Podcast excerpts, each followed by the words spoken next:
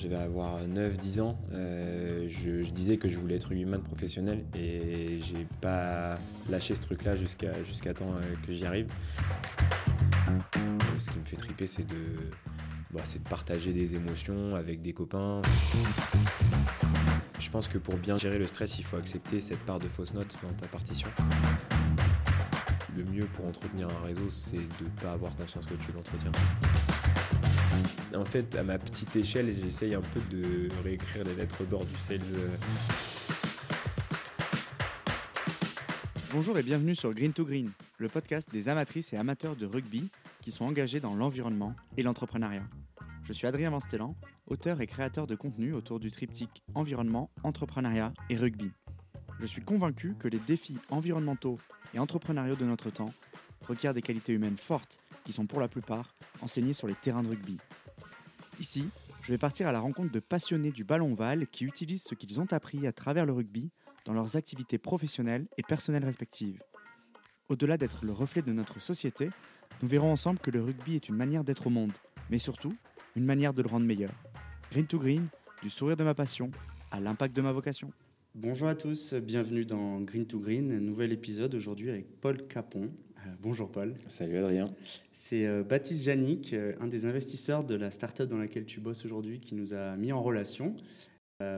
J'ai l'impression qu'on a tout un tas de sujets à aborder ensemble aujourd'hui. le lien entre le, rugby, l'entrepreneuriat, le réseau, l'approche commerciale aussi qu'on peut avoir dans le rugby et en dehors. tu es aujourd'hui responsable commercial dans une startup qui s'appelle Adoc et tu es euh, cofondateur de la méthode DNC. Euh, donc curieux de, creuser tout ça ensemble pendant la petite heure qu'on a, qu'on a devant nous. Euh, est-ce que tu es prêt? Eh bien, yes, je suis prêt carrément. Merci à toi de, de t'intéresser à, mon parcours et puis j'espère que, que, je vais répondre correctement à toutes tes questions. Il n'y a pas de doute, ça, va le faire. On va commencer par un sujet qui va te mettre à l'aise. C'est le rugby, une passion qu'on partage tous les deux. Bah écoute, j'aimerais bien euh, comprendre euh, quand est-ce que tu es tombé dans cette marmite-là? Alors, le rugby, au départ, euh, au départ alors moi je suis tour à l'origine. Il n'y avait pas de, de, club pour les toutes petites catégories, donc j'ai commencé par, à faire du sport par du foot. Bon, j'ai fait un an de foot. après, j'avais envie de me mettre au rugby. J'avais l'âge pour le faire. Donc, mon père m'a mon père m'avait initié au rugby euh, avant. Euh, on allait souvent tu vois, au parc, euh, un truc tout con, mais on allait au parc jouer au ballon. vraiment, on s'éclatait à, faire ça. Et, donc, j'avais envie d'essayer. ça, j'ai mordu tout de suite au truc à Tours.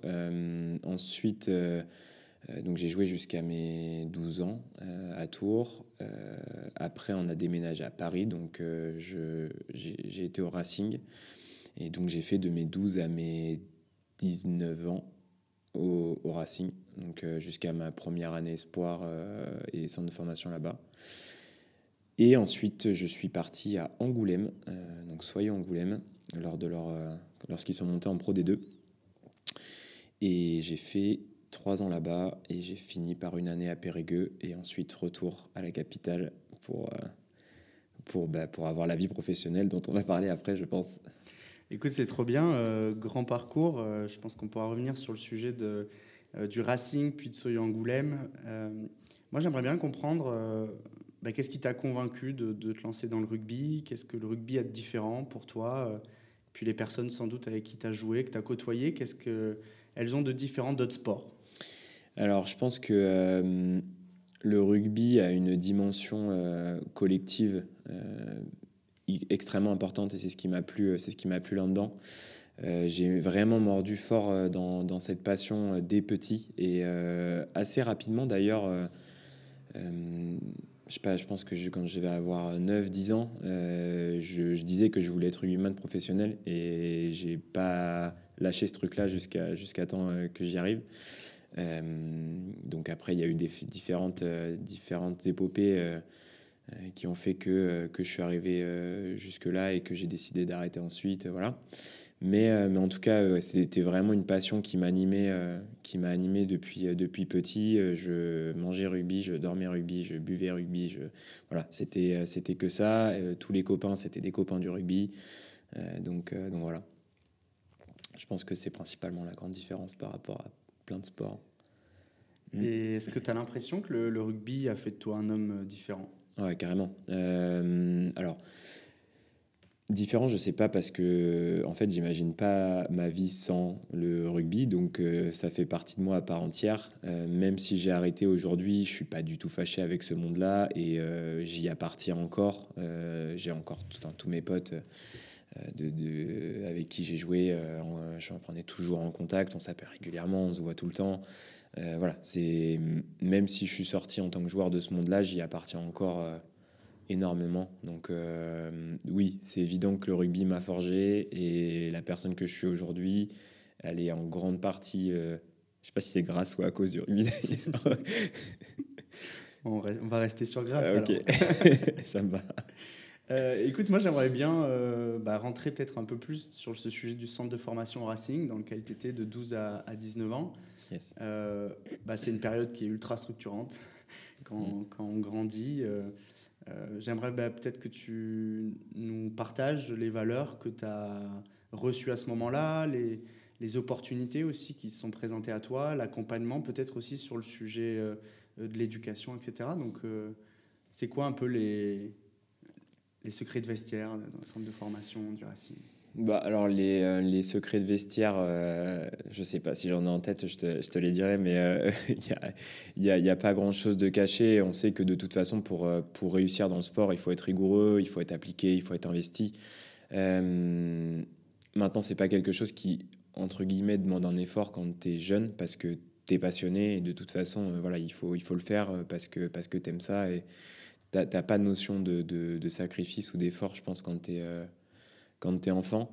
Euh, après, dès que ça devient un peu plus sérieux et que les ambitions de chacun sont, sont affirmées et sont affichées, euh, ouais, du coup, tu as des axes de réflexion qui sont, qui sont plus les mêmes.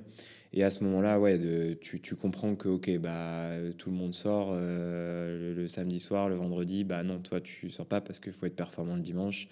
que les vacances, bah, les vacances, ouais, bah, il y a des stages, donc on verra ça plus tard.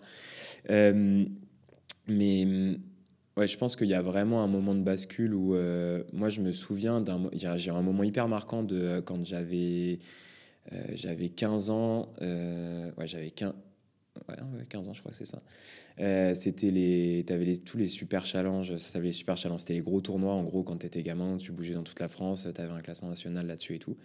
Et euh, on avait pris une énorme fessée à celui de Toulouse. Euh, on était revenu, mais vraiment on avait tout perdu, c'était une catasse.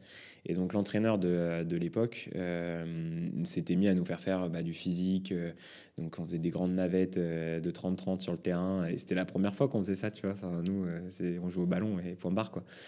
Et je râlais, je râlais à le faire vraiment. Et, euh, il m'avait pris à part et il m'avait dit, mais écoute, euh, on, sait tous les deux où tu veux aller, donc euh, fais-moi confiance, tais-toi et fais ce que je te demande de faire.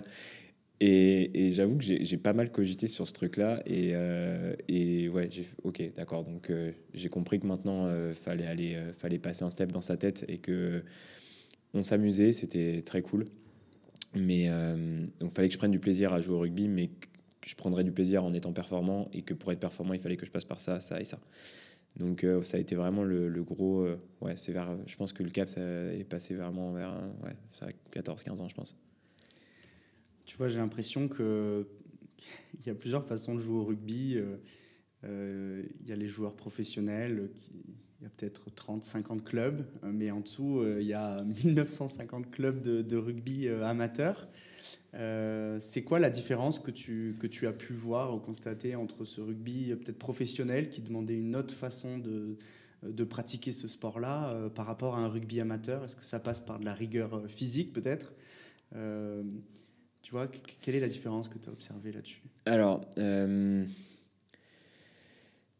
pense que le plus longtemps possible, en fait, le plus longtemps possible, il faut rester je suis très pour les clubs de les petits clubs des villes euh, tu vois pas forcément être dans des grosses structures très tôt euh, parce qu'il y a une y a une vraie notion de plaisir à pas euh, inhiber. C'est à dire que tu as 14 15 ans avant ou même avant enfin même après en fait d'ailleurs. C'est que tu vas sur le terrain c'est d'abord pour te faire kiffer. Il n'y a pas de oui, il y a une notion de performance, il y a une notion de, de rigueur, de ce que tu veux, mais en fait, avant tout, tu t'es mis sur un terrain et tu as mis tes crampons pour aller kiffer, et faut pas du tout mettre ça de côté. Donc, je t'avoue que si j'avais aujourd'hui, moi, mes enfants qui voulaient faire, qui voudraient faire du rugby ou quoi, euh, je les mettrais dans un petit club, je les mettrais pas dans une grosse structure. Et, euh, le plus longtemps possible, je les laisserais dans ces petites structures-là où tout le monde est très proche, où tous les dirigeants se connaissent, euh, tous les joueurs des différentes générations se connaissent aussi. Tu vois, pas beaucoup d'équipes. Oui, il n'y a pas forcément tout de suite des déplacements à l'autre bout de la France qui sont très cool à faire hein, quand tu es, jeune. Mais, mais en même temps, il n'y a pas tout ouais, il y a vraiment une mise en avant de prendre du plaisir sur le terrain dans ces clubs-là et c'est très cool. Euh, personne n'est mis sur le côté parce que, mine de rien, euh, quand tu es dans des gros clubs, même si c'est. Euh, enfin, oui, tu, prends du plaisir, etc. Mais tu as, quand même une petite sélection tu vois, qui est faite parce que forcément, tu es en mode ouais, 40, 50 joueurs par catégorie. bah, tout le monde ne peut pas partir le week-end pour faire les matchs, c'est normal. Mais du coup, euh, du coup, je trouve ça dommage parce que euh, parce qu'en fait, tu fais du rugby pour te faire plaisir, tu prends du plaisir en jouant au rugby. Donc, euh, donc voilà, c'est ça les petits, les, les, plus petits clubs permettent de le faire et il faut vraiment vraiment les mettre en avant. Mais d'ailleurs, la Fédé le fait très bien, je trouve. tu vois, notamment en parlant beaucoup des clubs formateurs, des joueurs internationaux, en mettant le nom des clubs, tu vois, derrière le maillot. C'est des trucs oui, ça reste euh, très. C'est de l'image, mais en attendant, euh, c'est bien d'en parler, c'est vraiment bien de les mettre en avant parce que. Enfin, il y, a vraiment un club tous les 100 mètres. Enfin, tu es en région parisienne, euh, dans le sud, oui, il y a un club tous les 100 mètres, quoi. Donc, enfin, faut, faut, faut, bien les remplir ces clubs-là. Et pour le coup, pour le coup, voilà, je, je pense que la, la priorité, c'est ça, c'est vraiment de mettre un accent particulier sur la prise de plaisir en jouant au rugby, quoi. Sur, le terrain, tu, tu joues talonneur. Euh, c'est un mm. poste qui n'est pas fait pour tout le monde. Euh, il faut être décisif sur certaines phases de jeu. Euh, tu es aussi peut-être un peu plus mobile que les autres avant. Tu es en première ligne sur plein de sujets. Quel genre de, de talonneur tu étais sur le terrain et, et puis bah, quel genre de talonneur tu es en dehors? Alors, moi, je suis grand trois quarts frustré. euh, j'aurais aimé, euh, j'aurais adoré jouer sans trois arrière, tu vois, ça serait déjà mon rêve. Euh, sauf que, voilà, donc, bon, on a bien vu que je, ça serait pas possible. Donc, euh, après, j'ai joué troisième ligne un petit peu. Puis après, j'ai arrêté de grandir. j'ai pris en, volume, mais pas du tout en taille. Donc, ils m'ont dit, tu sais quoi, tu vas avancer de deux rangs, ça va être bien. Et, euh, pour le coup, Talonneur, ouais, c'est euh, vraiment, j'ai adoré ce poste parce que euh, c'est le poste où tu as le droit de tout faire. clairement, tu peux bouger partout, même si, oui, tu as un respect du plan de jeu et de la circulation, tu restes quand même hyper libre. Tu peux intervenir sur plein de phases, que ça soit sur tu vois, des, des prises de balles en attaque pour aller casser les lignes, tu peux aller dans les rucks, tu peux euh, tu, peux faire globalement euh, tout. Euh, et, puis, et puis après, bah, tu as, un vrai rôle important. En fait, tu fais partie de la colonne vertébrale de l'équipe. Tu es forcément amené à avoir un leadership sur le groupe parce que c'est toi qui es capitaine de la mêlée. Tu as un rôle qui est hyper important en touche. tu dois être leader de combat. Donc, c'est un poste qui est pas facile parce qu'il faut un peu être bon partout. mais ouais, qui est tellement intéressant. Qui est tellement intéressant. Tu disais euh, tout à l'heure que tu t'es fixé des objectifs très tôt sur ce que tu voulais, le niveau que tu voulais atteindre. Mm. Euh, est-ce que de jouer à Soyo Angoulême euh, a été pour toi l'accomplissement d'un rêve? Ouais, carrément. ça a été le, le moment de prise de conscience de ok, bah en fait, bah, ouais, quand tu signes ton, le premier contrat, tu dis ok, bah c'est ce que je voulais. En plus, pour la petite histoire, à l'époque, euh, j'avais rejoint Angoulême parce que j'avais un de mes meilleurs amis qui était. Euh, du coup, c'était rigolo de. On avait commencé à tour ensemble et c'était rigolo de se retrouver, euh, de se retrouver sur le terrain tous les deux avec avec les pros. donc, c'était assez cool. mais mais ouais, donc c'est sûr que c'est sûr qu'Angoulême, ça a été le, le moment où j'ai vraiment pris conscience que le rugby avait pris une autre dimension dans ma vie. Euh, je pense pas qu'il y a eu un. En fait, le fait de signer un contrat m'a pas fait changer d'attitude, Mais il y a vraiment une case là-haut qui s'est qui s'est débloquée en mode ouais bah c'est mon métier en fait c'est voilà c'est clairement aujourd'hui je travaille et je, travaille en faisant du rugby quoi. Et euh, raconte-nous bah, peut-être un peu cette aventure à Soyo. Euh, j'ai l'impression que tu as rejoint le club à un moment où il commençait à se structurer, à monter. Euh, qu'est-ce que tu as vu de l'intérieur? Le club, c'est aussi une entreprise, donc qu'est-ce que ça t'a inspiré Et puis bah, voilà, raconte-nous peut-être un peu les coulisses de cette aventure professionnelle. Ouais, alors il y a des bons et des mauvais côtés à ça, hein, de vivre les structurations des clubs. En l'occurrence, j'ai plutôt bien aimé cette aventure-là parce que, en fait, euh, je suis arrivé à un moment où ils ont aussi recruté pas mal de monde du fait de cette euh, structuration-là. En, tout cas, je suis arrivé en espoir. Donc, du moins en espoir, il y a eu, euh, pas mal de monde qui est arrivé. donc, on a un peu été les, premiers, les premiers du haut niveau espoir d'Angoulême. ce, qui était, ce qui était top parce qu'en soi, tu, voilà, bah, tu il y a des trucs qui te saoulent un peu sur le moment et après quand t'en reparles tu rigoles. C'est le moment où tu galères à trouver un terrain pour t'entraîner euh, que euh, tu vois il n'y a pas de salle de muscu. La salle de muscu on l'a montée c'est nous qui avons monté les appareils c'est nous qui avons peint les murs. C'était trop en soi c'était drôle à faire. C'était chiant à organiser sur le moment mais maintenant que t'en reparles c'est drôle. Euh, après les débuts les débuts en pro ça a été pas hyper évident parce que j'avais mes études en parallèle que je sortais de, du, double, de double cursus euh, études rugby au Racing, qui est euh, huilé euh, comme pas possible, ou même tes créneaux de repos, ils sont pris en compte, que voilà, tu sais exactement à quelle heure tu es en cours, à quelle heure tu en entraînement, à quelle heure tu te reposes. Enfin, c'est vraiment, tu es, dans un fauteuil pour ça. Et là où, en gros, bah, je suis arrivé j'étais à l'UT à l'époque, et j'arrive à l'UT d'Angoulême qui bon, ce qui sait pas trop ce que c'est d'avoir des sportifs de haut niveau dans, dans ces classes, je pense. Et euh, en gros, qui t'aide à, aménager tes horaires en te disant que tu as le droit d'être absent. Euh, et après, bah, voilà, tu rattrapes les cours et puis ça va bien se passer. Et donc, euh, ouais, ça n'a pas été hyper facile parce qu'en gros, je faisais des journées de. Je faisais 8h, 18h, j'avais cours. Et après, 18, 21h, j'avais l'entraînement. Euh, ensuite, deuxième partie d'année, j'ai commencé à m'entraîner un peu avec les pros. Et du coup, bah, tu t'entraînes dans la journée et tu. Enfin, les cours, euh, bah, on verra ça plus tard. Donc, j'ai réussi à avoir euh, mon, diplôme. mon diplôme. Ensuite, bah, j'ai proposé un contrat sport à l'époque. Donc, donc j'ai dit, OK, bah, les cours, on, on, verra ça plus tard. J'ai ma formation opérationnelle. voilà, j'ai mon bac plus 2.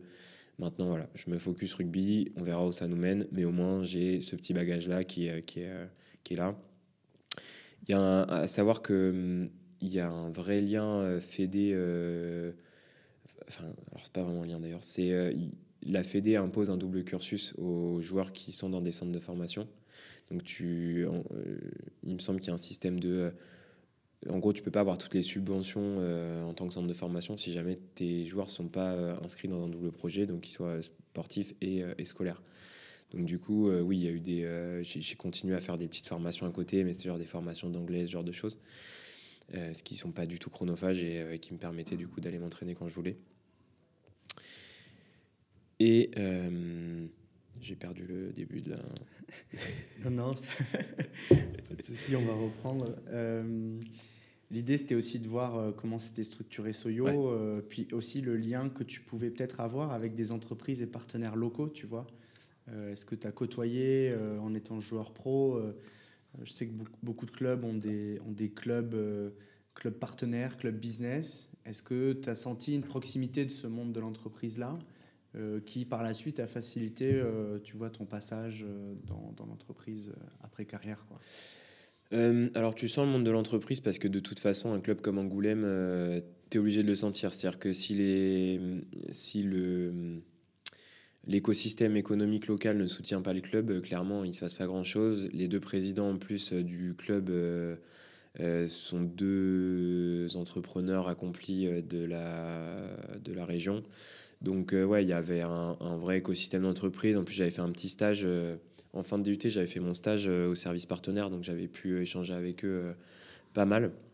Donc en soi, oui, tu as ce contact-là, mais je trouve que hum,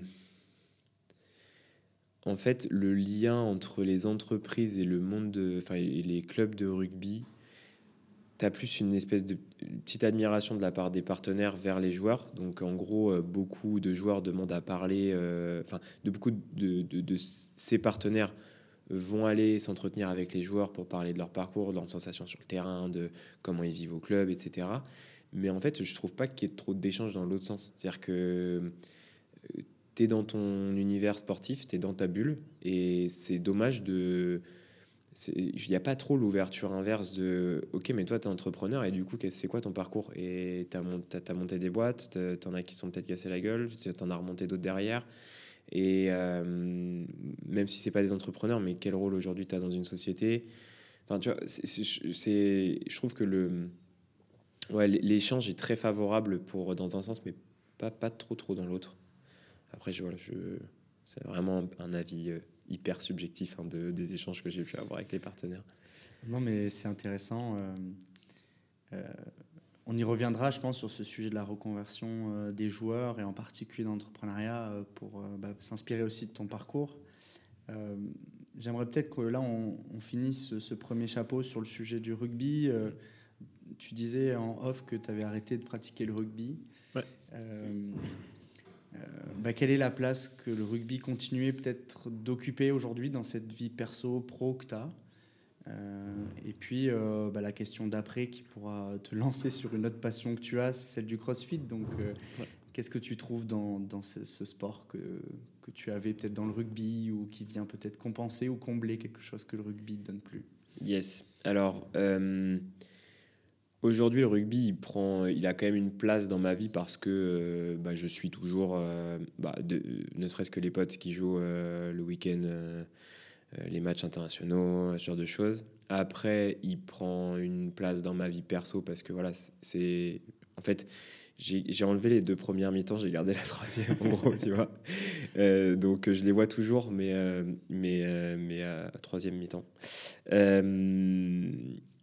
Maintenant, euh, le, en fait, le sport prend une place euh, hyper importante dans ma vie. Euh, je peux pas me passer de ça. et ça, pour le coup, c'est le sport de haut niveau toute ma vie qui, qui m'a façonné là-dedans. Donc, je ne peux pas, je peux pas imaginer ma vie sans dépenses énergétiques. Clairement, je fais une semaine sans sport. Euh, enfin, ma meuf, elle en peut plus. Euh, on va courir, tu me saoules.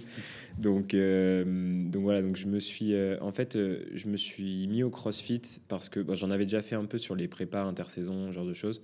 J'avais bien aimé bien aimé la pratique parce que faut être très complet. Faut, il y, a vraiment plein de, de de sports qui se mélangent. donc, j'aime bien, j'aime bien ce truc-là. Et hum, donc je m'y suis mis dans un premier temps parce que je voulais une dépense énergétique et que je voulais faire un sport euh, un peu. Euh, en fait, je voulais me convaincre que j'étais euh, capable de faire un sport individuel. Tu vois, que je voulais, je voulais pas avoir de compte à rendre à qui que ce soit parce que je vais faire mon entraînement et point barre, c'est pour moi que je m'entraîne et c'est tout. Bah, au final, l'aspect collectif est vite revenu au galop parce que, parce que bah, tu te fais un un groupe de potes dans la salle dans laquelle tu vas, que tout le monde enfin, s'entraîne tout le temps ensemble, on se voit tout le temps en dehors. Et en fait, bah, c'est un sport individuel collectif, quoi. C'est, euh, euh, tu vois, tu fais des, on fait des compètes ensemble. Euh, et, et, du coup, j'ai compris vraiment que oui, je m'entraînais pour moi, et ça, c'est, top. mais, mais en vrai, ce qui me fait triper, c'est de bah, c'est de partager des émotions avec des copains, c'est de, de, me dépenser avec des copains. Et, euh, donc j'ai vraiment retrouvé ça dans le rugby. Euh, j'ai un, groupe de, encore une fois, un groupe de potes qui est très très très soudé. Donc, euh, donc voilà, je, je, trouve mon équilibre comme ça tu disais euh, tout à l'heure que le poste de, talonneur euh, demandait beaucoup de polyvalence. Mm. J'ai l'impression que le crossfit, ça demande aussi beaucoup de polyvalence, d'être bon sur plusieurs euh, sujets. et puis, bah, il y a aussi ce sujet de, de la compétition de haut niveau que tu avais peut-être dans le rugby. Et est-ce que c'est quelque chose que tu retrouves là dans le crossfit? Alors, de haut niveau, je sais pas, je fais ce que je peux. mais, mais par contre, il y a l'aspect compétition, c'est sûr. parce que je me suis mis dans un truc où euh, je voulais juste m'entraîner, avoir une dépense énergétique et, euh, pas, doubler de volume une fois que j'ai arrêté, le rugby. Et au final, ouais, bah, tu te prends au truc, quoi. Tu as les copains, tu as, le, sport qui te plaît, et bah ouais, bah, envie euh, tout de suite. Dès que tu commences à, avoir un, petit niveau cool, bah, tu as envie de voir ce qui se passe autour. Et donc, bah ouais, assez vite, au final, bah, tu te prends dans le truc d'aller faire des compètes et de. Puis, puis j'aime bien ça, en fait. Et je, je, me suis mis à pas hyper longtemps aux compètes. J'avais envie d'en faire, mais je m'y suis mis à pas hyper longtemps. Ça va faire une petite année que je fais des compètes, ça fait euh, trois ans que je fais du crossfit, donc tu vois, il y a eu deux ans quand même un peu de avant. Euh, mais euh, mais j'en parlais justement bah, avec mes, mes Enfin, on avait un trinôme à une compète là il y a pas longtemps et je dis mais qu'est-ce que je kiffe en fait ce, tu vois cette boule que tu as là avant de avant de commencer donc où je revois vraiment le moment où tu arrives au match et tu as cette boule au ventre avant le coup d'envoi et à partir du moment où le coup d'envoi ça y est c'est fini maintenant on y va et là, tu as le même truc avec euh, le chrono en fait au départ des, au départ des épreuves, tu vois, sur les, euh, dans les compètes où tu as, le, le as 10 secondes avant le départ. Et bah, ces 10 secondes, elles sont incroyables. Hein. Vraiment, euh, il y, y, a vraiment un truc qui pop dans ma tête à ce moment-là. quoi. Donc, voilà. Écoute, on pourrait rebondir sur cette boule au ventre. Ouais. cette gestion du stress. tu vois euh, ce stress, on le ressent souvent euh, dans les vestiaires avant le match, euh, sans doute quand on a une, une touche dans les 5 mètres adverses, et puis là, avant de commencer une compétition. Est-ce que bah, tu es de nature stressée, premièrement Et puis, bah, comment toi, tu fais pour, pour la gérer au quotidien? Alors oui, je suis de nature stressée. J'essaye de ne de pas le montrer, par contre. Mais je ne sais pas si je suis la meilleure personne pour te parler de gestion du stress objectivement. Euh, je fais ce que je peux. Euh, c'est vrai que j'ai un gros... Euh, il y, a un, aspect qui a de, moi qui dans la... en fait, j'ai envie que tout se passe bien. J'ai envie que tout soit parfait et que la partition n'ait pas de fausses notes. Je pense que pour bien gérer le stress, il faut accepter cette part de fausses notes dans ta partition. Euh, ouais, je, je, pour le coup, quand, quand je sens qu'il y a une situation un peu anxiogène, qui arrive, euh, j'essaye, euh, j'essaye de, déjà de ne pas me mettre dans ma bulle. encore une fois, on en parlera plus tard quand même, je suis un grand communicant. J'ai besoin de parler aux gens, j'ai besoin d'être en contact avec des, personnes. donc, je, si je m'enferme dans, ma bulle et dans mon, mode de pensée, c'est sûr que cette boule au ventre, euh, elle devient pas du tout gérable. Euh, après, tu as plein d'exos aussi, de respiration, trucs comme ça, pour, euh, aller se focus sur autre chose que, ton stress avant de. Mais voilà. Là, typiquement, la semaine dernière, tu vois, j'étais à, la semaine dernière, j'étais à Munich pour un rassemblement entre startups et grands industriels européens. Et euh, fallait pitcher du coup la startup devant tout le monde. Euh, c'était la première fois que je prenais la parole devant autant de personnes. Il y avait un, peu moins d'une centaine de personnes. Je prenais la parole pendant trois minutes. C'était en anglais. Donc euh, première fois que je fais ça, pas dans ma langue natale. Donc clairement, là, j'étais au, niveau, à un niveau de stress qui était vraiment pas bon, quoi. et j'ai globalement fait des exercices de respiration de 14h à 17h avant mon passage. pour 3 minutes. pour 3 minutes, vraiment. Et donc, euh, bon, ça s'est très bien passé. Euh, ça s'est très bien passé, mais du coup, ouais, euh, ouais je, je me suis récité le truc mille fois dans ma tête. Je ouais, j'étais pas dans un mindset de dingo euh, avant de passer, mais bon, ça s'est bien passé. Et mine de rien, en fait, euh, la plupart du temps, à chaque fois, ça se passe bien, tu vois. Euh, j'ai l'impression que la, notion de collectif, elle revient souvent aussi dans bah, les choix que tu fais professionnels, personnels, dans l'équilibre aussi de, ta vie.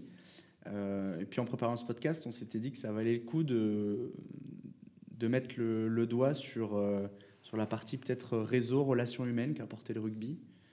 Euh, qu'est-ce que toi, ça t'inspire tout ça? Euh, Est-ce que tu as réussi à, garder, à créer des liens avec les gens avec qui tu as joué, que tu as côtoyé au cours de ton parcours et qui euh, bah, t'ont permis à un moment ou à un autre, sans doute, de, passer ou surmonter certaines choses? Hmm. Je pense que le. Ouais, alors, forcément, chaque monde auquel tu appartiens, tu crées un réseau dedans. le monde du rugby, il est petit. Franchement, tout le monde connaît tout le monde. Donc je pense que euh, j'ai un peu entretenu un réseau sans le vouloir. C'est-à-dire que je suis assez je suis assez dans l'idée que bon, il faut rester soi-même. Euh, je vais pas aller copiner à droite à gauche parce que par principe il faut le faire. Euh, mais, euh, mais voilà, je pense que je m'entends bien globalement avec beaucoup de gens. Euh, j'aime bien découvrir des gens. Donc en fait, sans faire beaucoup d'efforts, j'ai fait plein de connaissances, j'ai rencontré plein de monde. Je me suis bien entendu avec plein de monde. Et donc, mais c'est ce qui est mais même dans ma vie de tous les jours aujourd'hui, tu vois, c'est que j'aime parler, j'aime découvrir la vie des gens, j'aime fondamentalement les gens. Donc, en fait, je pense que pour le mieux, le mieux pour entretenir un réseau, c'est de ne pas avoir conscience que tu l'entretiens. Super, euh, super euh, cote que je pourrais couper et mettre en avant, merci. Euh, il y a plusieurs sujets. tu disais que le, rugby est un petit monde et en même temps, c'est un monde qui est très riche. Moi, tu vois, je me pose beaucoup la question de savoir à quel point je dois utiliser leverage peut-être un peu la puissance de ce réseau, mais sans forcément vouloir m'y enfermer. Tu vois, je veux pas être catégorisé comme le gars qui est uniquement dans, dans le rugby. Est-ce que toi, c'est un sujet, euh, comme tu as été, tu vois, rugbyman professionnel, etc., euh, sur lequel on t'a collé l'étiquette de rugby pro et que du coup, tu as peut-être eu du mal à en sortir au moment où tu commençais à rentrer dans l'entrepreneuriat, etc., pour bah, peut-être les personnes que tu as rencontrées puissent t'identifier comme ben, un entrepreneur, quelqu'un avec qui on peut faire aussi du business et pas seulement euh, euh, discuter rugby ou, centre de formation, etc. Ouais. Euh, alors moi, pour le coup, la question de s'enfermer dans ce monde-là, comme tu l'as là, euh, elle se pose pas vraiment parce que de toute façon, j'y étais enfermé. Donc voilà, foutu pour foutu, c'est quoi On va réfléchir à comment on peut faire autrement. Mais euh, ouais, c'est sûr que l'étiquette rugby, je l'ai encore collée sur le front. On m'en parle euh, quasi, quasiment à chaque rendez-vous client. Euh, tu vois, de alors vous faisiez du rugby, non Tu vois, j'ai une cicatrice sous l'œil, j'ai un début de chou sur les oreilles. Bon, bah voilà, tu sais quoi, c'est là. Donc en fait, maintenant, je le. C'est plus un icebreaker pour moi, tu vois, dans les, dans les interactions professionnelles où parce que pour le coup, le rugby a une super euh, connotation euh, envers les gens. C'est. Ouais, les, gens aiment parler de. T'es rugbyman, donc t'es sympa, et tu vois, il y a vraiment un effet icebreaker assez cool d'en parler. Maintenant, moi, j'ai essayé de compenser le truc en bah, en fait, il faut te spécialiser dans ce que tu fais euh, maintenant. C'est-à-dire que euh, ton étiquette rugby, elle est ancrée et les gens passent pas à autre chose si tu les amènes pas sur un autre sujet. Quoi. Si tu parles que de ça et que tu es bon euh, que à parler de ça, euh, oui, c'est sûr que t'en sors pas. Quoi. Maintenant, moi, du coup, je, là où, où, j'essaye de, juste m'en servir d'icebreaker et que maintenant, ça, après, on avance sur autre chose, c'est que bah, les domaines dans lesquels je m'épanouis aujourd'hui, j'ai essayé de quand même me renseigner beaucoup dessus. Euh, je ne sais pas si on peut catégoriser, euh, euh, si je peux me catégoriser en expert dans mon domaine, mais, en tout cas, voilà, j'ai un sujet dans les, j'ai des sujets dans lesquels je suis à l'aise de parler et qui ne sont pas du rugby, et donc du coup, du coup, voilà. Ce, sujet, enfin tout ça, ça me fait penser aussi à l'importance d'aller vers les autres. Je crois que c'est quelque chose que tu, que tu as dit à plusieurs mmh. reprises. Et c'est un trait de personnalité que tu as. Euh, j'ai l'impression que tu es quelqu'un de très communicant. Je crois que tu as mis le mot dessus aussi tout à l'heure. Euh, T'aimes aller à la rencontre des autres. Euh, c'est aussi quelque chose qui se retrouve pas mal dans dans sur le terrain de rugby. Euh, est-ce que tu fais des, des, parallèles en fait entre le fait d'aller vers les autres, peut-être de manière un peu plus proactive que d'autres, d'autres sports ou d'autres secteurs, avec, avec la pratique du rugby dans, ton métier aujourd'hui de, commercial Ouais, carrément. Euh, carrément. C'est indispensable, en fait, euh, je pense, pour un commercial de. Tu vas vraiment faire la différence quand tu vas connaître personnellement ton interlocuteur. C'est-à-dire que tu vas, oui, connaître ses enjeux, tu vas lui parler des bénéfices de ce que tu vas lui vendre pour, euh, de son besoin, des bénéfices que ça va apporter, ta solution, etc. etc. Maintenant, sur des marchés en plus qui peuvent être concurrentiels, tu vas faire la différence avec toi. C'est-à-dire que ton acheteur, il va autant acheter ta solution et ses bénéfices que la personne qui lui vend. Quoi. Donc, euh, et, encore une fois, c'est vraiment pas un effort pour moi de parler aux gens de leur vie.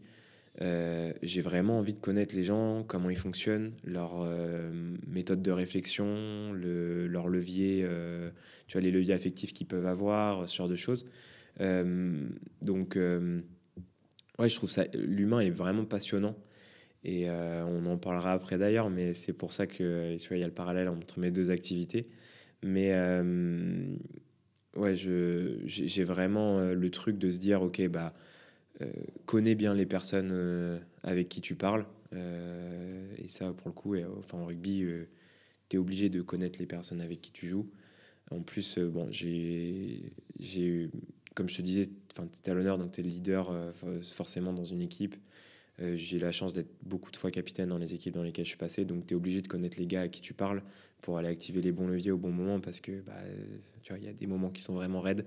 Donc là, il faut aller trouver la ressource pour que ça avance parce que sinon, on va vraiment prendre un mur. donc, donc voilà, c'est ça me fait penser à un livre que je lis en ce moment qui s'appelle Comment se faire des amis. le titre, le titre euh, est, rigolo, mais euh, dans les faits. une bière, je vais te montrer. Ouais, c'est un peu ça, tu vois.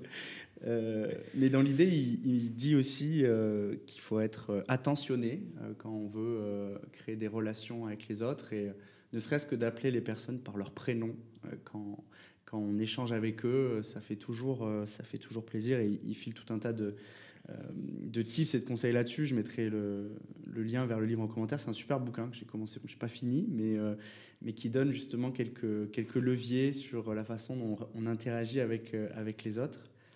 Il y a un autre sujet que j'aimerais aborder avec toi sur justement ce profil un peu commercial, communicant. J'ai l'impression qu'il faut être capable de, de s'adapter en toutes circonstances, d'être un caméléon en quelque sorte.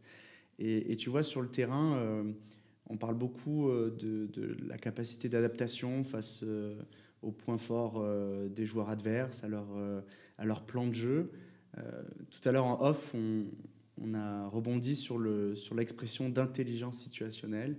Qu'est-ce que ça t'évoque, toi, cette capacité d'adaptation qu'on peut avoir en tant que joueur de rugby et puis qu'on doit avoir, en quelque sorte, j'ai l'impression, en tant que commercial en dehors?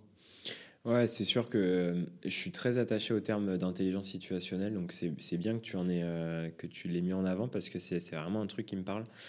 Euh, en fait, tu as, toi, un cadre, enfin, voilà, il y a un cadre dans lequel tu sais que tu as telle stratégie, telle stratégie, telle stratégie. mais quand tu interagis avec d'autres individus, eux, ils ont un autre cadre, et quand tu il faut arriver à faire matcher les deux pour que ça, pour que ça avance. Alors je te parle, là, je te parle plus de la vente du coup, euh, mais, euh, mais du coup, c'est arrivé en fait. Tu vois, je te parlais de connaître personnellement les gens. Euh, y a, tout le monde n'a pas les mêmes leviers pour, qui, qui, vont faire que, que va y avoir une décision de prise. Donc c'est important de connaître les leviers de chacun et, de t'adapter en fait, d'adapter ton discours à la personne à qui tu parles. Et au même titre que dans une équipe, euh, potentiellement, tu vas expliquer, euh, tu vas expliquer quelque chose euh, à un, des joueurs. Il va pas l'entendre du tout de la même manière qu'un autre. Et donc, du coup, va falloir potentiellement que tu le expliques, d'une autre manière. Mais sauf que si tu n'as pas le recul pour dire, OK, lui, il n'a pas compris ce que je viens de dire, en fait, bah, hum, oui, tu, tu vas dans le mur à chaque fois. Mais mon, associé a un truc avec ça, c'est que il, définit super bien le fait que euh, chaque mot a, euh, a, une connotation différente pour tout le monde. Donc il dit par exemple, euh, si je te dis le mot pomme, tu penses à quoi? Et donc du coup, tu vois, une personne dit quelque chose, toi tu penses à une autre chose. Donc il dit, regarde, on parle juste de pomme et on a déjà deux mots qui viennent, qui sont différents. Imagine une phrase. Je pense à chausson aux pommes, moi. moi, je pensais à un arbre, tu vois. Donc, tu t'imagines sur une phrase, euh, sur une phrase où tu vas avoir 10-15 mots, bah, potentiellement, euh, l'interprétation, elle est vraiment libre à chacun. Donc, c'est important de, savoir comment euh, résonnent les gens pour, bah, pour, pour, être, pour avoir une, vraie osmose qui se crée entre tout le monde et que, et que tout le monde avance dans le même sens, quoi ce choix des mots, euh, il fait aussi le lien avec le fait que tu as été capitaine dans les équipes dans lesquelles tu étais. Euh, et qu'un capitaine, au-delà de prendre la parole, c'est aussi quelqu'un qui écoute beaucoup, mm. euh, qui, a peut-être, qui développe peut-être une forme d'empathie, de capacité à écouter aussi les autres, les comprendre. bah aussi, ça m'amène à essayer de tisser ce lien-là entre l'écoute qu'on peut avoir en tant que joueur de rugby des autres, de leurs problématiques, et puis bah, le métier de sales qui demande peut-être aussi d'écouter son client, son prospect, pour bien comprendre ses besoins. Quelle est l'importance pour toi de, l'écoute? Pour moi, c'est vraiment le clé, la clé de, de, tout, en fait. Enfin, clairement, quand euh, c'est, alors, c'est pas péjoratif ce que je vais dire, mais quand tu cherches à obtenir quelque chose des gens, et je, je parle pas de l'aspect vénal du truc ou pas du tout, hein, mais euh, fait, c'est indispensable de, te décentraliser de ton univers à toi. à la limite, on, s'en fout. En fait, c'est pas à propos de moi euh, qu'on parle. C'est la personne. Là, on, parle, tu vois, d'une, tierce personne euh, donc, euh, à la limite, tu vois, mes, mon avis, mes expériences, on, on s'en fout, quoi. C'est, là, on parle de toi. Et, et ouais, l'écoute, c'est vraiment, mais le. C'est la clé en vente. Je pense que c'est la clé aussi pour manager correctement. et, et, je pense qu'on s'écoute enfin, on, manque de s'écouter un peu, je pense, en ce moment. Les, gens ont du mal à s'écouter et sont trop focalisés sur leurs problèmes.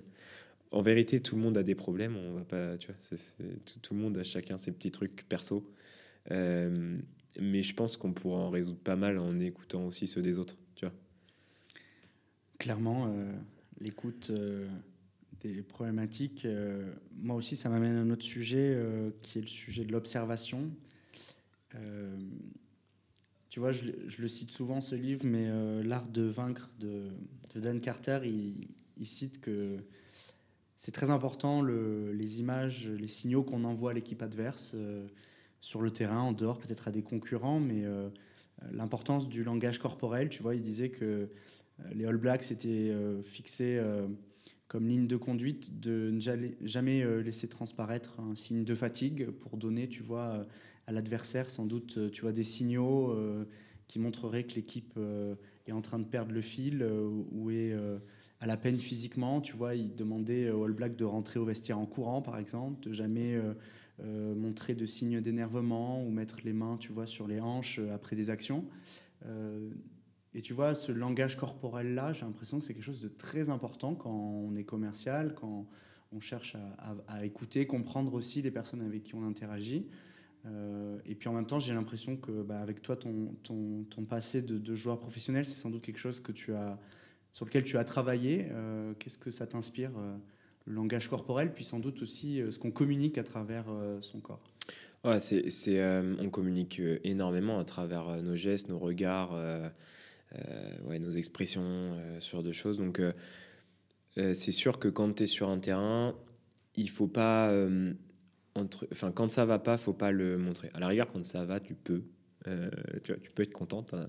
Mais quand vraiment tu es dans le dur, euh, tu, tu peux pas te permettre de, de le montrer euh, même à tes partenaires. Tu peux pas le montrer à ton adversaire parce que c'est tu vois, c'est le truc d'achever la bête blessée. Quoi. Donc, donc oui, je suis d'accord que tu vois l'histoire de mettre les mains sur les genoux, le de, tu vois, de souffler, de baisser le regard. Euh, ça, c'est des, ouais, c'est, des trucs, c'est sûr, dans le sport, tu, tu peux pas, enfin, faut, faut pas, quoi. C'est, mais d'ailleurs, en fait, de faire ça, je, pense que ça te force à garder une lucidité et à, tu vois, tu, tu, en fait, de ne pas le montrer aux autres, ça t'oblige à garder une, ouais, une, une forme de, euh, je sais pas comment, comment tu peux exprimer ce truc-là, mais tu vois, tu restes focus quand même tu te fais pas abattre par la situation, quoi. Euh, donc, euh, donc oui, c'est sûr, dans le sport, c'est hyper important. Euh, moi, dans mon métier, je, c'est hyper important aussi, tu vois, le fait de, de, de, regarder les gens dans les yeux quand tu leur parles, de, tu vois, potentiellement faire des gestes avec les mains pour les rassurer, être... en fait, moi, là où, où j'essaye un maximum de, de mettre un cadre dans... C'est aussi dans les intonations de voix, beaucoup. Et j'essaie vraiment de rassurer les gens en fait avec qui je parle. Genre, il n'y a pas de piège. Tu vois, on est là, on est tous les deux, on parle, tout va bien se passer. Euh, je m'intéresse fondamentalement à ce que tu vas me dire.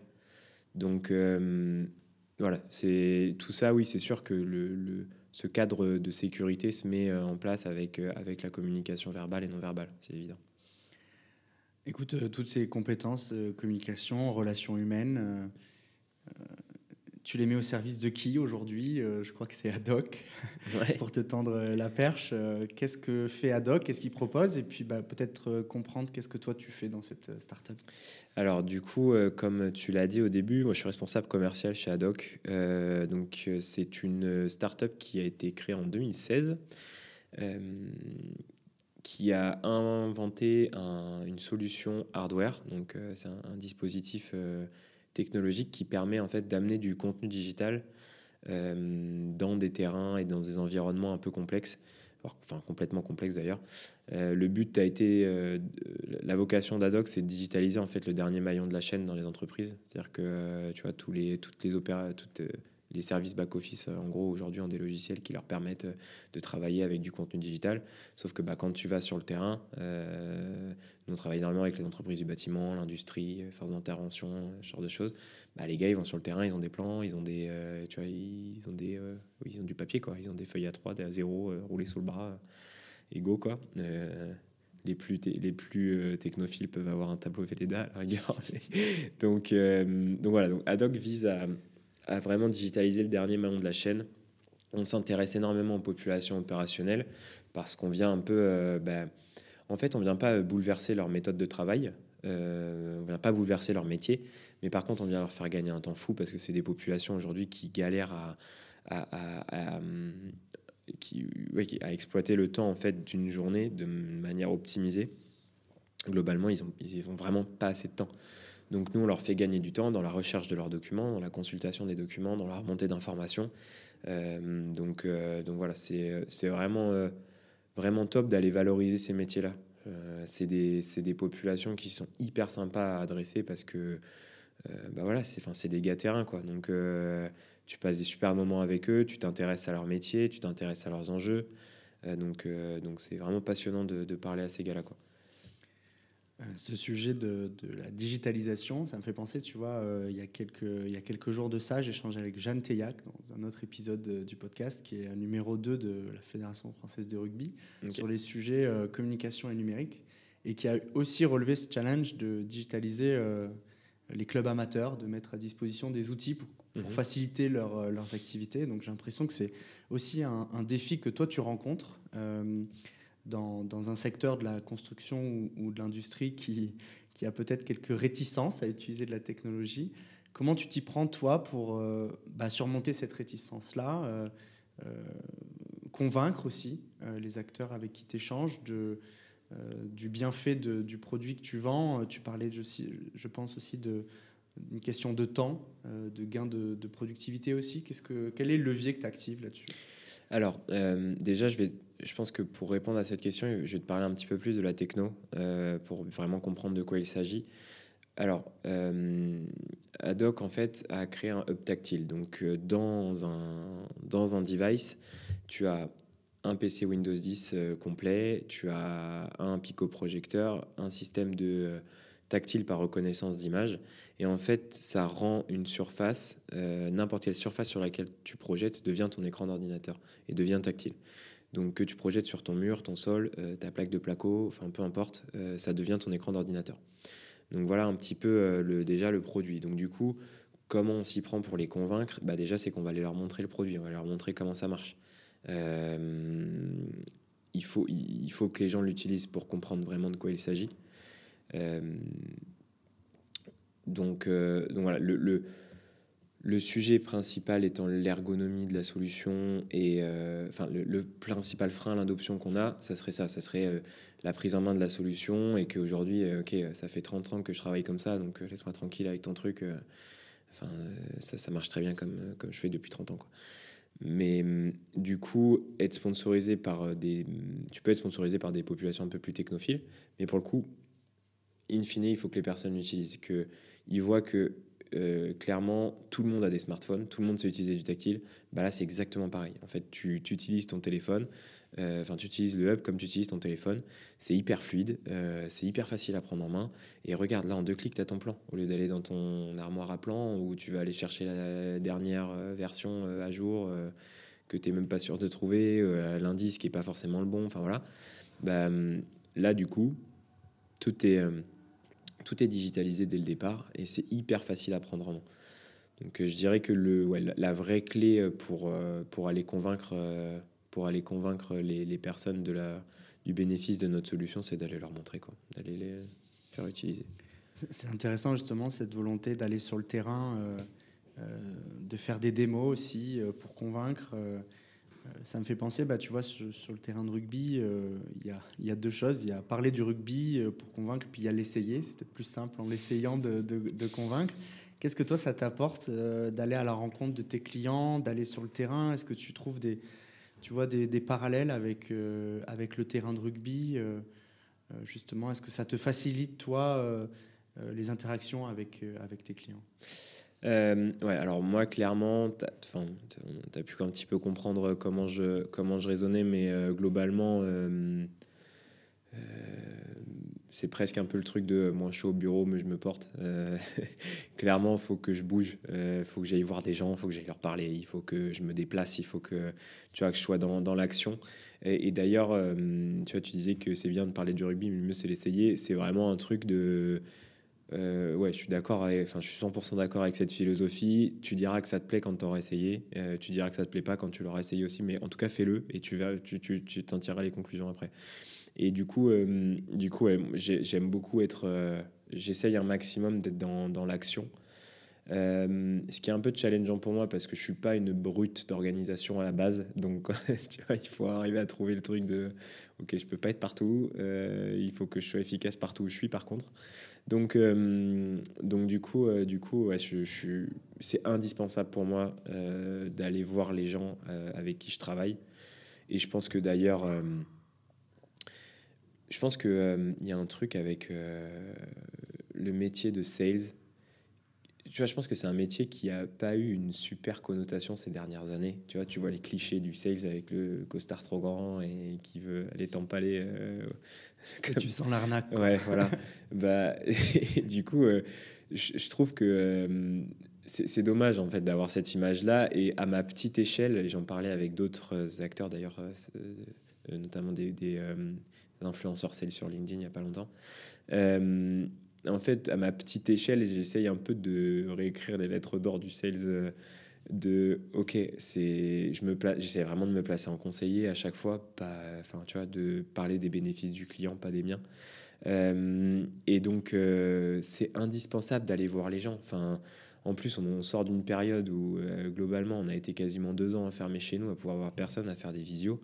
Bah, les gars faut, faut, faut bouger là hein. enfin franchement tous, tous les commerciaux qui font visio sur visio oui tu peux le faire en vendant visio on est d'accord mais, mais ton métier, c'est avant tout d'aller t'intéresser à ce que font les gens. Donc, euh, sois curieux d'aller voir ce qu'ils vont proposer et ce qu'ils font dans, de leur journée pour, euh, pour, aller, pour aller amener toi ce que tu vends. Quoi.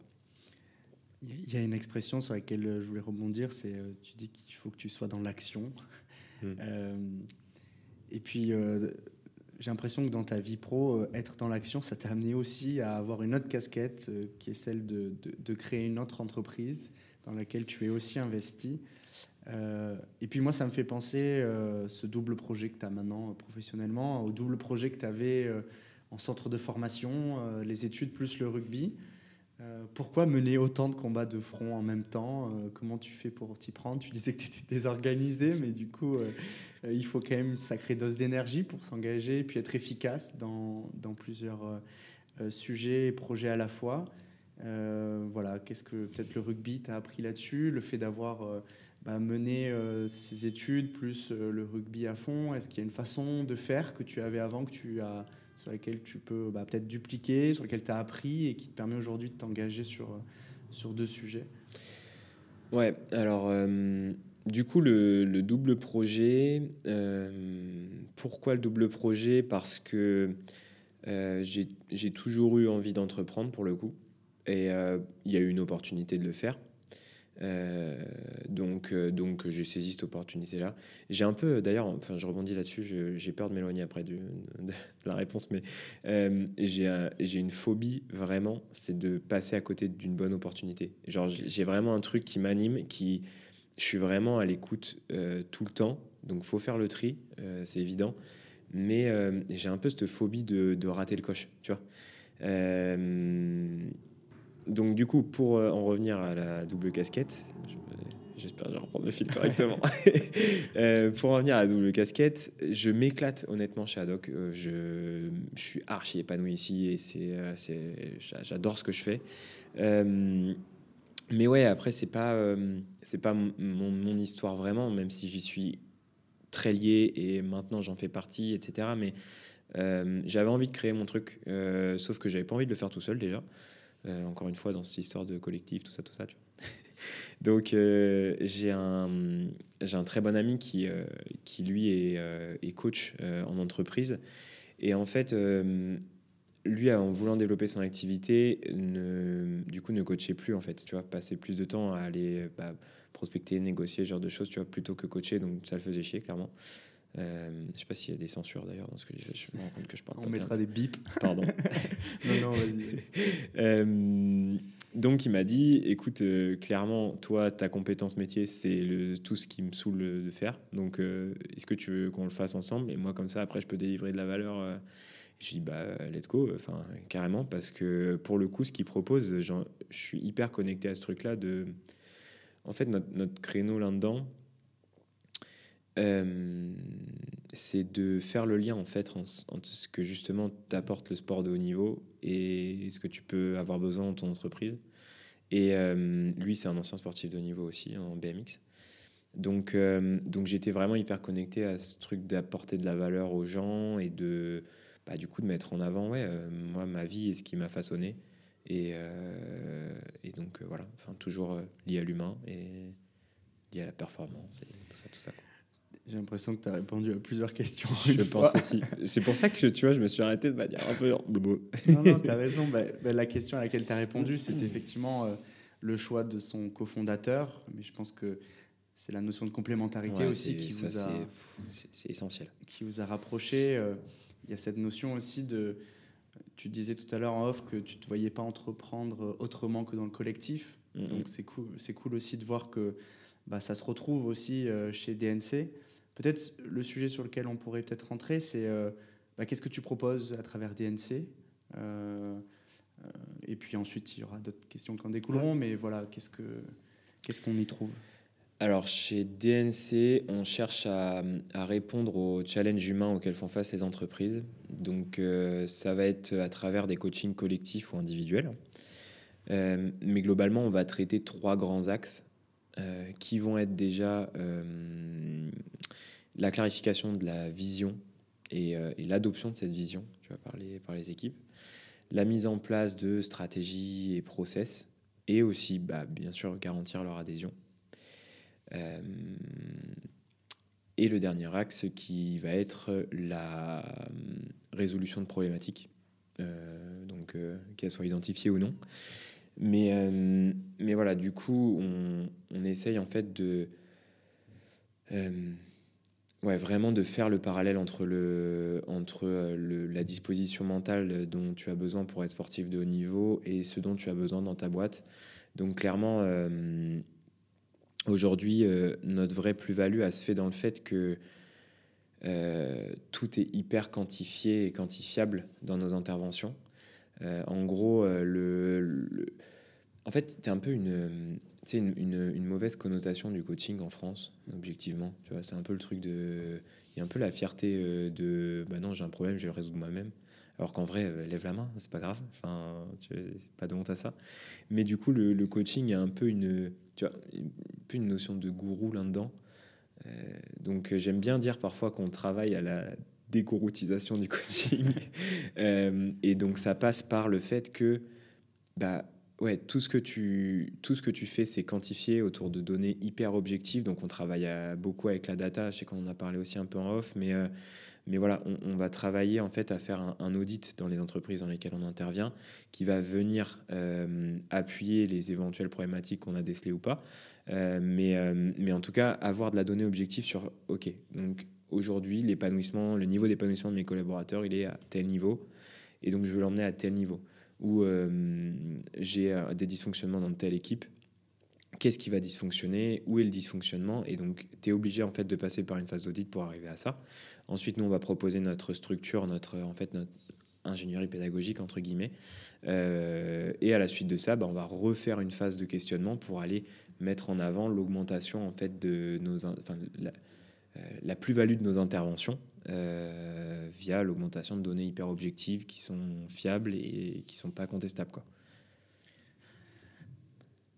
Si tu veux bien, j'aimerais qu'on revienne sur cette notion de coaching, euh, cette appréhension peut-être d'être coaché, et puis peut-être le lien que tu peux faire euh, avec euh, toi, ton parcours rugby, dans lequel tu as côtoyé sans doute des coachs qui t'ont marqué, mmh. qui t'ont permis bah, peut-être à un moment ou à un autre de t'aider à surmonter certaines difficultés, etc.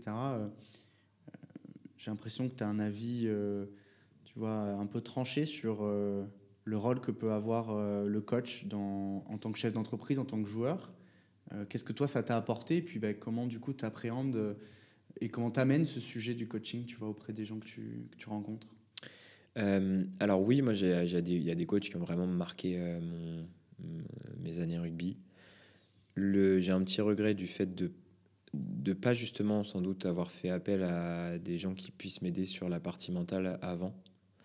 Et donc, du coup, euh, c'est un peu ce truc-là que je véhicule euh, dans le message de la méthode, c'est de dire, euh, encore une fois, c'est pas grave d'avoir un problème, un doute, mais il faut en parler. tout passe par la, la, communication, encore une fois, tu vois, on, y revient, mais il, faut parler, il faut communiquer, il faut pas se renfermer dans son truc. et pour le coup, il y a beaucoup de réticence à aller demander de l'aide, mm. euh, à saisir peut-être des mains tendues, euh, bah, par fierté, peut-être ego, peut-être d'autres euh, d'autres choses. L'idée, c'était aussi de, de comprendre, bah, toi, à quel point d'avoir saisi ces mains tendues quand tu étais peut-être joueur de rugby par des coachs, ça t'a aidé, tu vois, et puis comment toi, tu veux redonner, sans doute, à travers cette boîte. tu parlais du coup de, de l'importance de, la préparation mentale. Mais, mais globalement, tu, tu, y as répondu, donc euh, on, peut, on peut changer. Euh, moi, j'aimerais comprendre, euh, au vu de, tu vois, de notre échange, là, on approche bientôt de la fin. J'ai l'impression que, que tu apportes beaucoup d'attention aux gens avec qui tu échanges. et du coup, il y a une question que, que j'aime bien poser qui est de comprendre bah, quand on toque à ta porte, quand on te ping sur LinkedIn, quand on te rejoint ici dans les bureaux d'Adoc, qu'est-ce qu'on y trouve? Qu'est-ce que tu aimes, toi apporter aux autres? Quel genre de, de rencontre euh, t'apprécies? Alors, si tu toques à ma porte, il y a de grandes chances qu'il y ait un truc sympa à bouffer déjà. Euh, non, alors pour le coup, euh, alors si on toque à ma porte, qu'est-ce qu'on trouve? Bah, Je pense que, enfin, tu, je sais peut-être que tu peux y répondre du coup, parce que, mais j'essaye, en fait, vois, j'essaye un maximum d'être d'être moi, d'avoir des échanges qui correspondent à mon, à mon système de valeurs et que voilà, je pense qu'il faut écouter tout le monde. Euh, après, tu fais le tri. Hein, c'est pas idyllique comme monde. Hein, je m'entends pas avec tout le monde. Sauf que voilà, j'essaye de, de, de, faire connaissance avec les gens avant de me faire un avis tranché sur eux. Quoi. Euh, et puis, euh, non, après, je pense que, je pense que de toute façon, en règle générale, j'aime bien m'amuser, tu vois. enfin, euh, tous les boulots, tout le boulot que je peux faire, que ça soit chez Adoc, que ce soit avec DNC ou, le but c'est de s'éclater, quoi. Tu vois, c'est vraiment de prendre du plaisir dans ce que tu fais, comme j'en parlais avec le rugby au début. Mais, mais moi, je, ouais, je pense que globalement, tu toques à ma porte, tu passes un bon moment. Enfin... en tout cas, je passe un très bon moment. tu vois, moi, ce que j'y ai trouvé, c'est c'est une personne intègre. J'ai l'impression que tu es euh, en dehors du terrain comme tu l'étais sur le, sur le terrain. Euh, et puis, euh, effectivement, tu vois, moi, ce que j'apprécie aussi beaucoup là en partant à la rencontre de personnes qui sont passionnées de rugby, c'est. tu parlais d'icebreaker du rugby. Je trouve que c'est un, un, pied dans la porte incroyable. Et puis, ça, tu vois bien souvent, quand on arrive en disant qu'on partage une passion, c'est plus simple après d'aborder d'autres sujets. Tu vois, c'est la porte ouverte pour discuter d'autres centres d'intérêt, euh, le crossfit, l'entrepreneuriat, le coaching. Donc, euh, je trouve que c'est une porte ouverte à plein de choses. Donc, euh, moi, j'aimerais que là, on attaque les trois dernières questions. Il y a un sujet dont on n'a pas trop parlé, mais dont mais qui était sous-jacent à toutes nos discussions, c'est ce sujet de la reconversion des joueurs pros. Je trouve que bah, c'est assez exemplaire aussi, euh, ton parcours là-dessus. Euh, j'ai l'impression que c'est cohérent aussi avec la personne que tu es et puis que tu as su aussi tirer profit des rencontres que tu as eues, saisir les opportunités, tu vois, qui sont présentées à toi. Bah, à quoi tu aimerais que ressemble la reconversion des joueurs pros en 2030 alors, du coup, je vais, faire un lien entre deux, euh, questions. Euh, moi, j'ai eu la chance, en fait, dans ma reconversion, d'avoir trouvé la voie, ma voie qui me plaisait, dans laquelle j'étais épanoui, tout de suite après avoir décidé que j'arrêtais. Donc, ça a été facile, tu vois, pour moi d'assumer cette reconversion parce que, euh, bah, parce que ce que je fais, je kiffe, quoi. Donc, mais, mais j'adore parce que, parce que aussi, on m'a orienté vers ce truc-là. pour le coup, j'ai je suis le seul sportif de haut niveau de ma famille, donc euh, j'ai deux parents qui sont, euh, qui sont entrepreneurs et qui m'ont toujours mis un petit peu un pied en dehors de ça, tu vois, et qui me connaissent parfaitement, donc euh, qui m'ont orienté à, m'intéresser aux, bonnes choses. Mais du coup, en fait, la, reconversion, la reconversion des joueurs, des joueurs pros, j'aimerais qu'à en fait, je pense que pour faciliter ce passage-là, il faut inciter les joueurs à se sortir de leur euh, cocon rugby et, qui s'intéressent à d'autres choses. Il y, a, un million de trucs autour du rugby. Et vraiment, mais euh, s'il y a un message que je peux faire passer aux, joueurs, aux futurs joueurs pro, c'est ah, mais intéressez-vous à, autre chose. Oui, soit, enfin, allez au bout de votre, euh, de votre histoire dans le rugby, peu importe que vous soyez pro pendant 10 ans ou, ou que vous arrêtiez juste avant le niveau professionnel, enfin on s'en fiche. Mais euh, restez focus sur vos objectifs rugby, ça c'est sûr, mais intéressez-vous à ce qui gravite autour de vous. Soyez curieux, n'hésitez euh, pas à poser des questions, à voilà, vraiment s'intéresser à, à, autre chose que, que son sport. Quoi. C'est un super message presque de fin que tu viens de nous faire, mais euh, il, nous reste deux questions. Euh, la prochaine, c'est est-ce qu'il y a quelqu'un que, que tu aimerais que j'interviewe qui, qui, serait du coup à la croisée du rugby, l'entrepreneuriat et pourquoi pas euh, de l'environnement? Alors, je pense que ça serait hyper intéressant pour toi d'aller discuter un petit peu avec Romain Villet. Romain Villet, donc, qui est le créateur d'une société qui s'appelle New Round et donc qui vient justement s'intéresser euh, à, en fait euh, aux réflexions d'après carrière des sportifs pros, mais pendant leur carrière. Tu vois, euh, c'est en gros aller aider les sportifs à comprendre ce qu'ils aiment en dehors de leur sport, parce que un des sujets principaux, c'est que quand tu as fait ton sport toute ta vie, et que tu décides d'arrêter, tu as l'impression que tu es bon qu'à faire ce sport-là. Alors que non, toutes les compétences que tu as eues, euh, que tu as, que as acquis pendant ton, ta carrière, bah, te serviront à faire autre chose. Et tu peux être bon à autre chose que, que ton sport.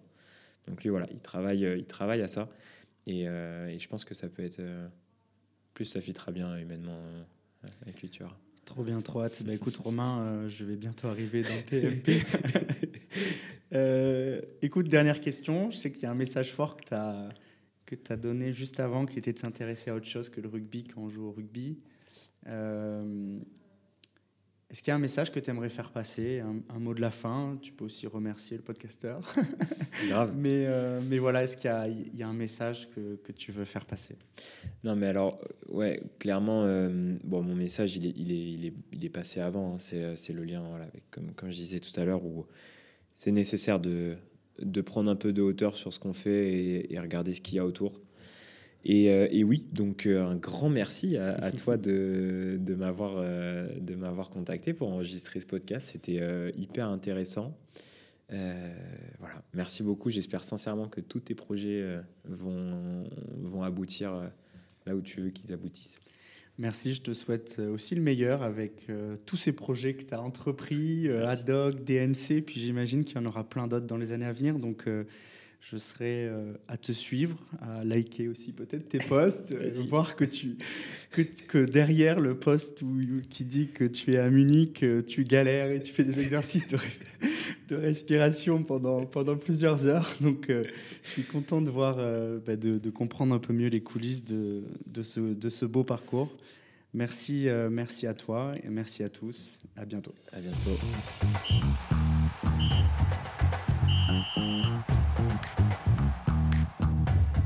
Match de rugby touche à sa fin. Merci d'avoir écouté cet épisode.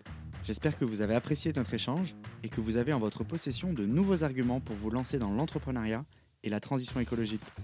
Si c'est le cas, n'hésitez pas à partager l'épisode autour de vous et à donner 5 étoiles à ce podcast, à vous abonner à la newsletter de Green to Green et à me suivre sur LinkedIn.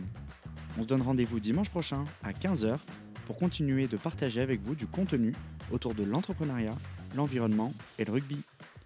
Green to Green, du sourire de ma passion à l'impact de ma vocation.